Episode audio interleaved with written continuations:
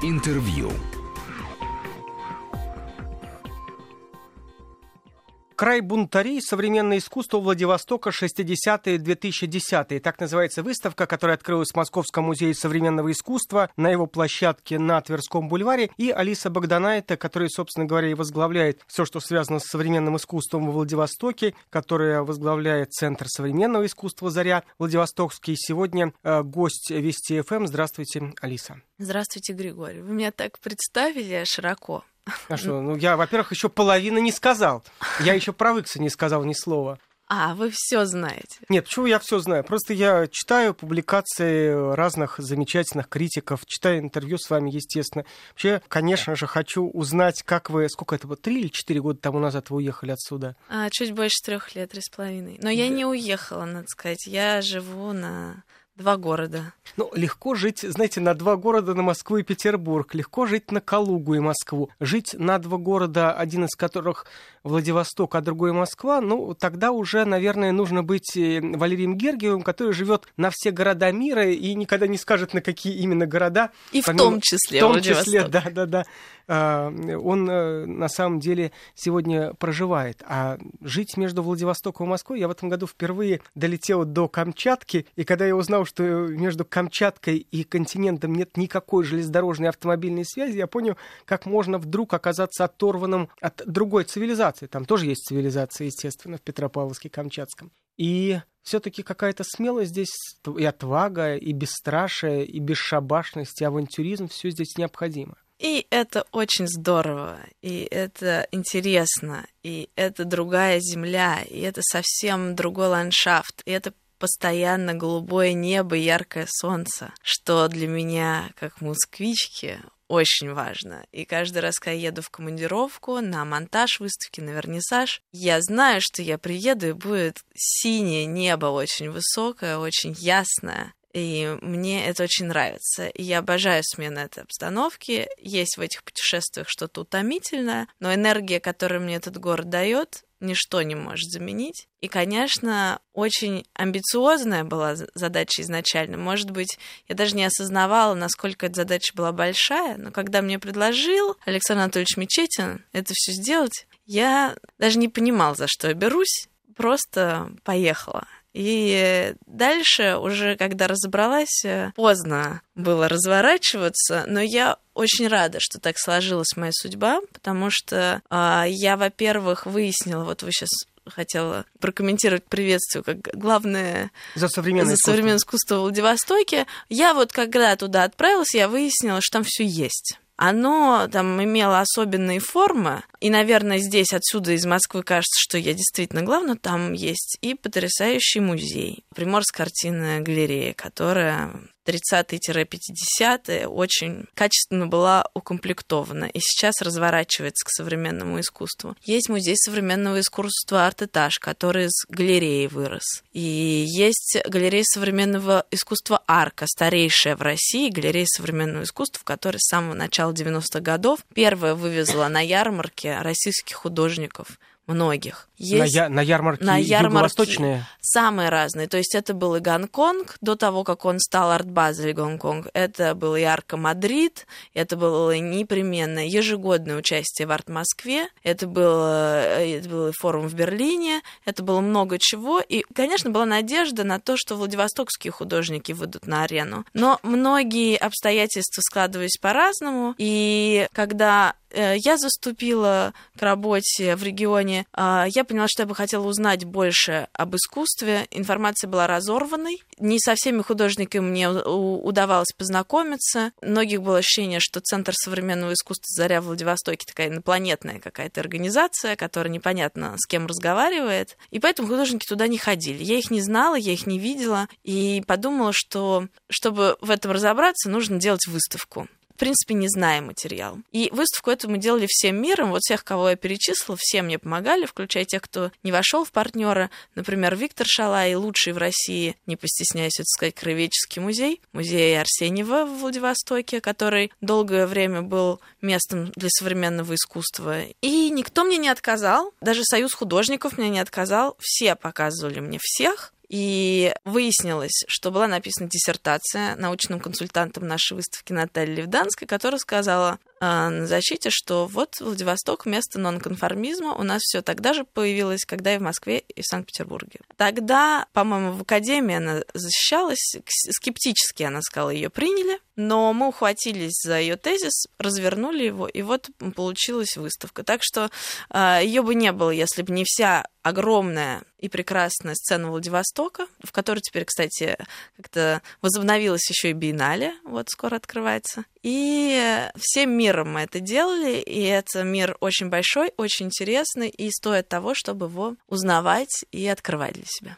Алис, когда вот я шел на выставку, то я думал э, задать такой отчасти не относящийся к современному искусству, но вопрос, который мне кажется совсем не праздным. Э, вот э, все-таки Владивосток это э, такая точка на карте России, которая не так часто вспоминается здесь, в Москве. Ну, вот сейчас там форум, естественно, Владивостокский или там еще какие-то э, события э, такого же порядка. Но несколько лет назад все в России переживали в связи с э, таким вот э, неприятным феноменом приморских партизан. И когда вы называли свою выставку «Край бунтарей», вы не думали, что могут возникнуть такого рода ассоциации, а не пытаются ли художники в данном случае солидаризироваться с вот этим совсем небезобидным хулиганством тех людей? Да, но вы знаете, эти ассоциации догнали уже после того, как выставка была найдена. Надо сказать, что «Край бунтарей» был рабочим названием, мы никак не могли его придумать, потому что выставка объединяет 23 фигуры независимых разных возрастов, разных поколений, от 60 до сегодня. Представляете, как менялись медиа, да?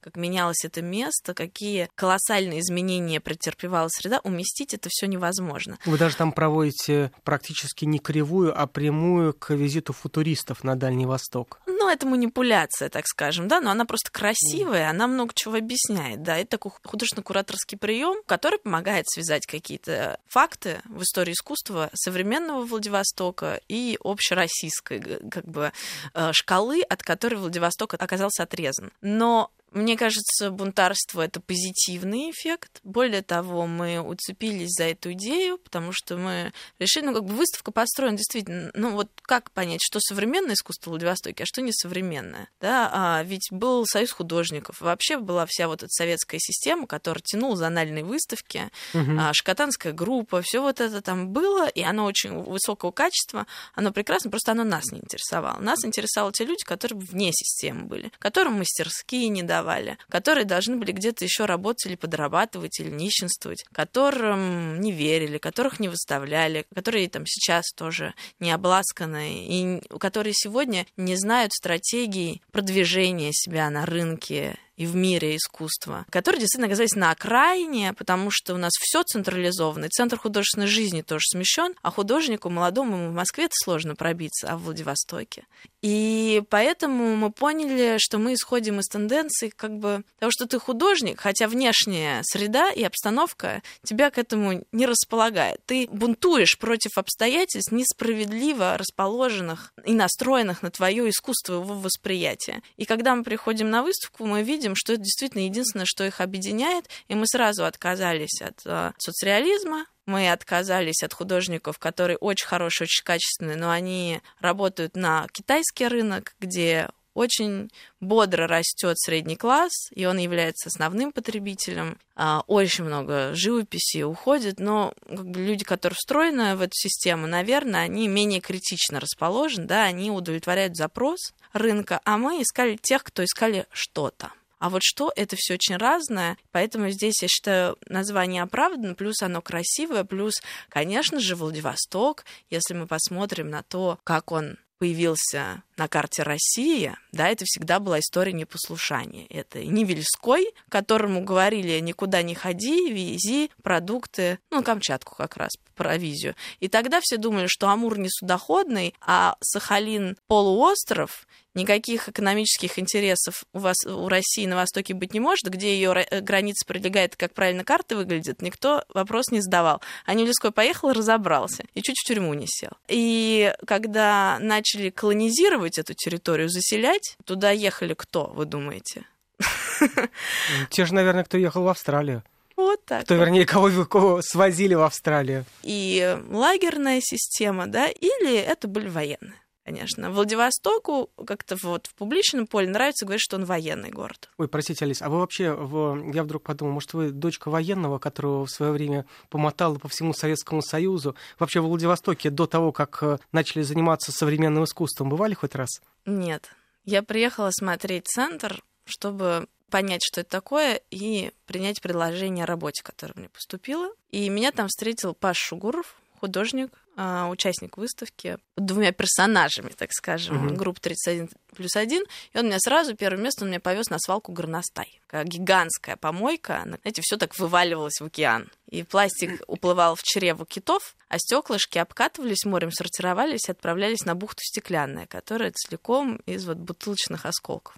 И она сейчас, эта свалка облагорожена, ее затянули там травкой. Недавно, когда э, Владивосток пережил потрясающие инфраструктурные изменения, но при этом, говорят, что там до сих пор тлеют 90-е годы, такие какие-то ужасные, называют это мордором. Вот. И я сразу увидела какие-то очень яркие сцены, да, очень яркие ситуации, с которыми интересно работать. Я видела эту Пашу, такого художника мира, который поглощает в себя все как черная дыра. Я увидела то, что он проделал, а он совершенно гениально устроился э, дизайнером города и сказал, а Владивосток это такой Сан-Франциско. Это сопки. Угу, угу. И... Я, я видел видео, такую панораму города. Один приятель недавно приехал из, из Владивостока и показал мне. И поэтому там подпорные стенки всюду. Mm-hmm. И он сказал городу, что стрит-арт — это отличное благоустройство. Так во всем мире делают. И поэтому город вместо там чего-то классных художников перевозил вместо маляров.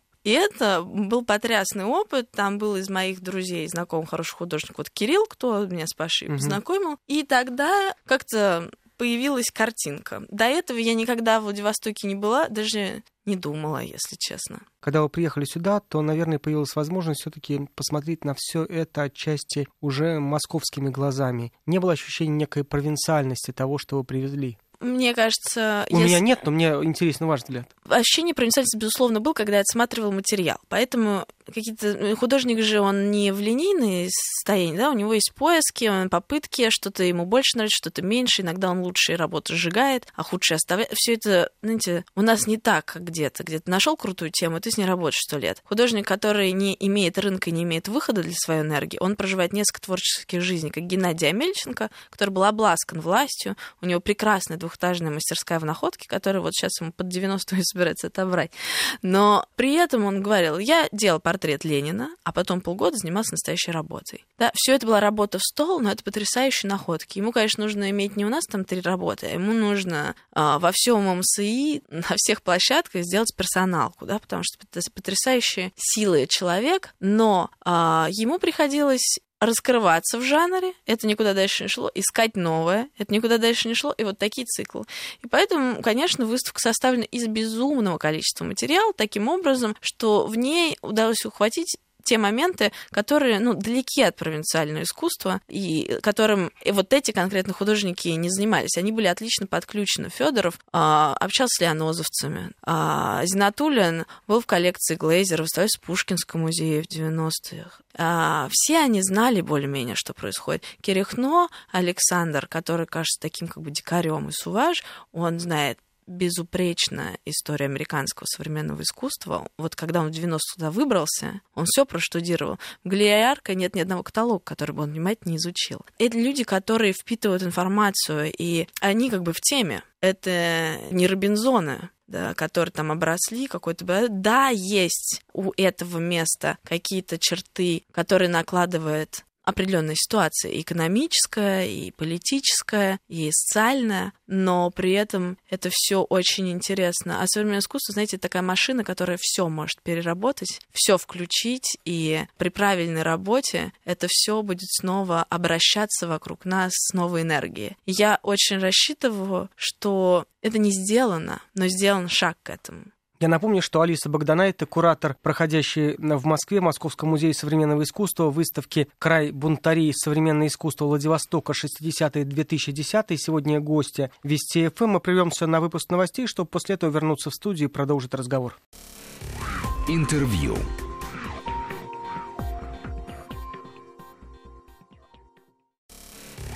Интервью.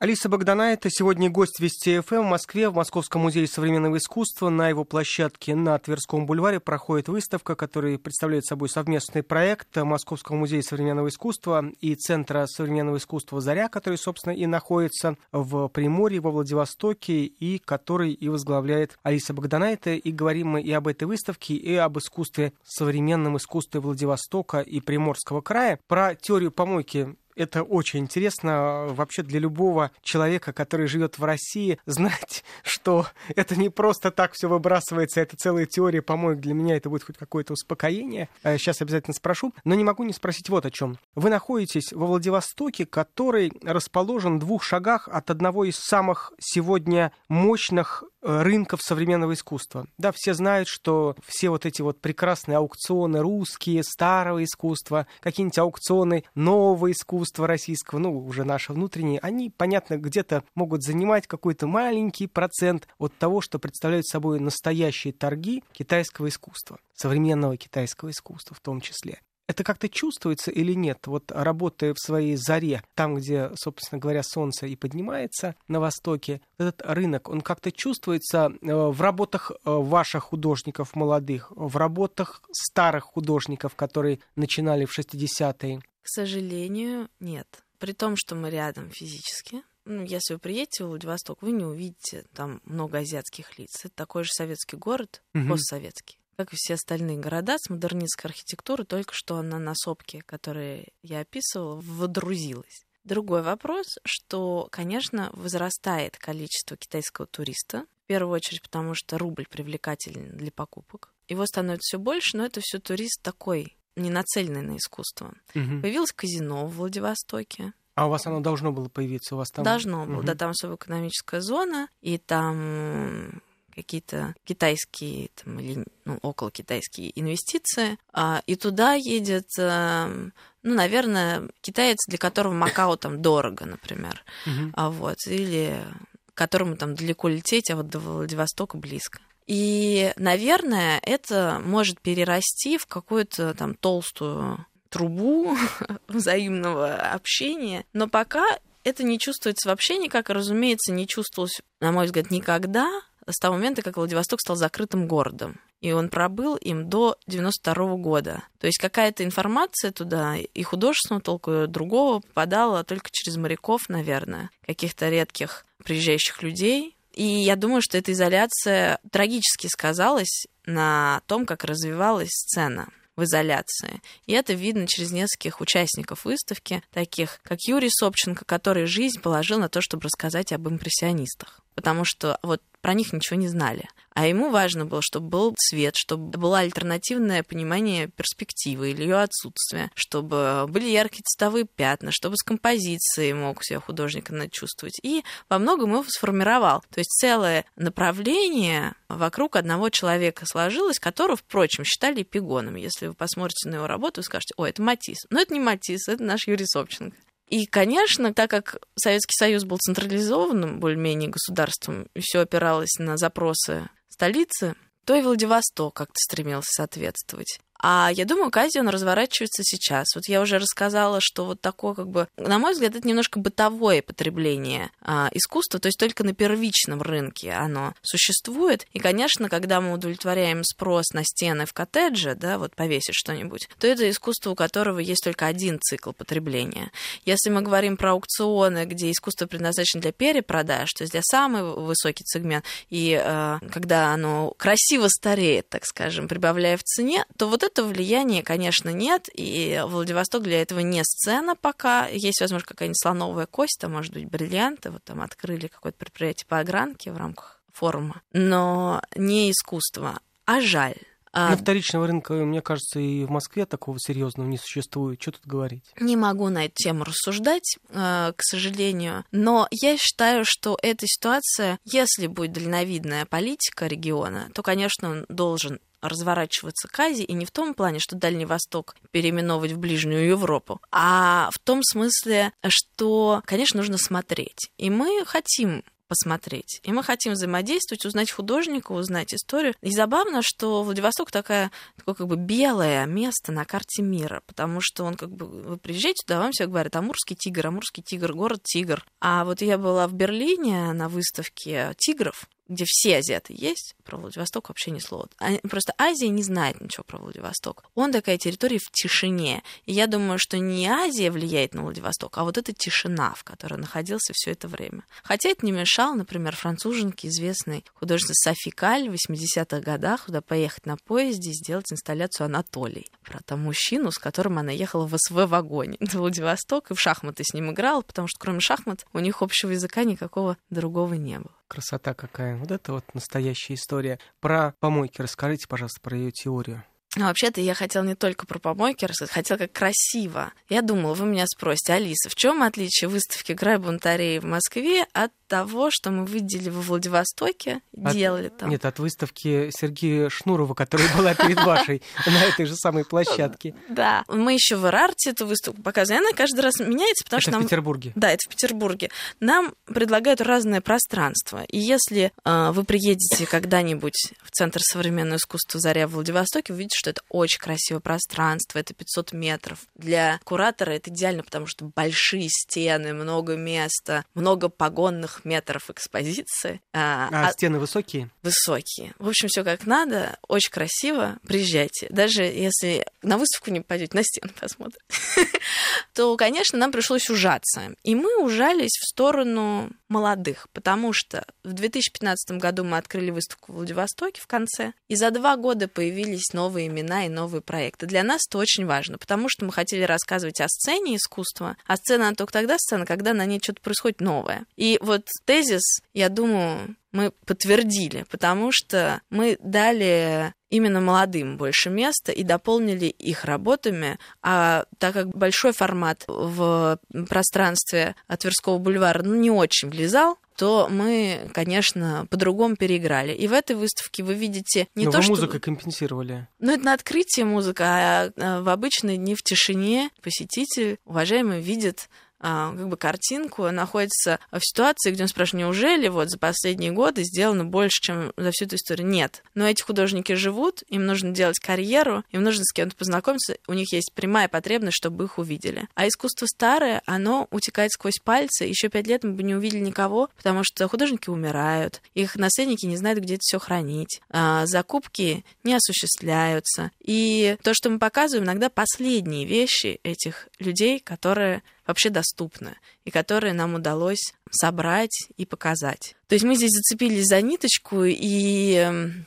конечно, мне нравится ирония, с которой смотрит на себя молодое поколение, потому что вот они смотрят на эту свалку горностай, и они переживают нашу, нашу цивилизацию очень тяжело. Они опираются не на там, какие-то темы, которые вращаются здесь, а на то, вот куда мы идем, как мир изменяется, как скоро мы утонем в мусоре. И эта экологическая тема очень важная. И мне кажется, что она очень хорошо проявлена в работах Кирилла Крючкова, у которого на выставке есть живопись, есть документация его стен. То есть он уличный художник, и, но при этом он выбирает не спектакулярные стенки, на которые больше всего людей посмотрит, а на самые страшные. И когда он красит их, причем упрощенная перспектива, очень все как бы наивно, да, цвета яркие. Но мы понимаем, что покрасив стену, он самый убогий и страшный двор превращает в совершенно другое место потому что он как бы благоустроил его в самом светлом смысле слова. И тема его картины утопическая. Вот люди живут в добре, и они внимательно относятся к своему мусору и не загрязняют планету. Есть такой жанр акции, который, на мой взгляд, тоже импульс футуристов Бурлюка и Пальмова очень хорошо продолжает. Он делает мусорные рейвы. Ему не нравится, как я это называю, но это понятное как бы название. Что он делает? Он едет на пляже. В Владивостоке там много островов, много пляжей красивых, заповедных территорий. Люди приезжают и оставляет там все после себя. А он едет, ставит музыку, и под тыц, тыц, тыц, тыц ребят собирают в пакеты бычки, пакетики, все, что там осталось, и их произведением является первозданная красота места. И... Невероятно красиво. Вообще даже обидно, что после этого нужно еще что-то говорить. Я, конечно, не зря оставлял э, разговор про мусор, не подозревая, что это все будет так красиво напоследок. Но на самом деле время еще есть, поэтому хочется понять, э, как вы будете развивать это. У вас какой-то контракт на три года, на пять лет, на сколько? Или вы собираетесь старость встретить э, в Владивостоке? Я не думаю об этом. Э, изначально мы договаривались на три года, но они это... уже прошли практически. Они уже, они уже прошли, но здесь был очень бытовой вопрос, потому что мне нужно было принять важное решение, и я не хотела утонуть там в ситуации бюрократии или инвестора, который меняет мнение, да, и вот сегодня ему нравится современное искусство, завтра ему нравится архитектура, а послезавтра ему ничего не нравится, он хочет новый автомобиль. И в этом плане мы друг друга не знали, мы не были знакомы, он не знал меня, я не знала Александра Мечетина, но оказалось, что как-то все развернулось в самую хорошую сторону, и три года — это минимальный срок, который был бы важно, чтобы институция просуществовала, я в ней проработала, чтобы показать какой-то результат. Вот мне кажется, показ этой выставки в Москве — это отличный результат, и это такая как бы веха, и дальше, ну, есть дальнейшая стратегия, можно отдельно встретиться о ней поговорить, но я бы очень хотела, чтобы результатом вот этой вехи стало то, что кто-то из молодых художников зацепится за куратора, который сможет его ввести, за а, новые площадки, за возможность жить не в рамках искусства Владивостока, а вне рамок географии, в сцене большой искусства и в ситуации больших возможностей, чем у него есть сейчас. Спасибо большое. Спасибо, Алиса, что пришли. Я напомню, что Алиса Богданайта, которая является э, куратором Центра современного искусства «Заря» во Владивостоке, того самого центра, который совместно с Московским музеем современного искусства проводит сейчас, в эти дни, на Тверском бульваре, на площадке ММСИ, выставку, которая называется «Край бунтарей». Спасибо большое. Большое спасибо. Интервью.